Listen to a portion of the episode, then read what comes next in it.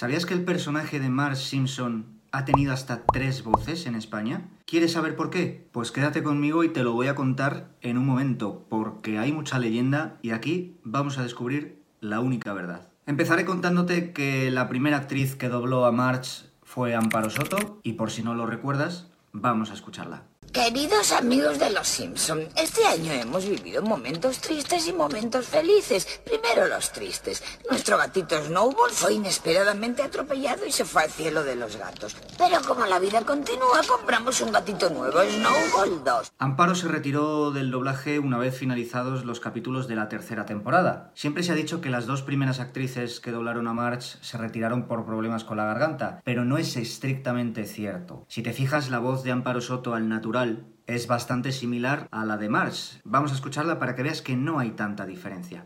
Pero bueno, ¿qué es lo que queréis? ¿Que la pobre de mi sobrina acabe encerrada en Carabanchel para el resto de sus días o qué? Lo que son las cosas. Yo que me creía que esto era un antro de timadores y resulta que es la Real Academia. Sin embargo, hay un caso que quiero comentaros que es el de Begoña Hernando, la segunda actriz que dobló a Marge desde la temporada 3 hasta la temporada 6. Vamos a escucharla. Bueno, Lisa, he terminado mi currículum. ¿Chofer?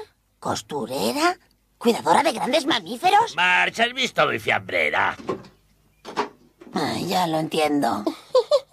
Yo he trabajado para la administración Carter. En este caso sí que es cierto que la voz de Begoña al natural es muy diferente a la de Mars, o sea, es decir, cuando doblaba a March y a sus hermanas, Pat y Selma, Begoña forzaba bastante la voz, lo que le causó problemas en la garganta. Sin embargo, ella no dejó la serie por eso, ella incluso quería continuar. Sin embargo, desde Antena 3 se decidió que Begoña Hernando dejara la serie y nadie mejor que ella misma para contarnos cómo vivió todo aquello. Bueno, yo, a ver, mira, fue, esto es mm, doloroso, pero mm, recuerdo que llegaba a casa con las, a veces con las cuerdas vocales en carne viva. Cuando yo estaba ya saliendo de aquello, pues viene una otra temporada más.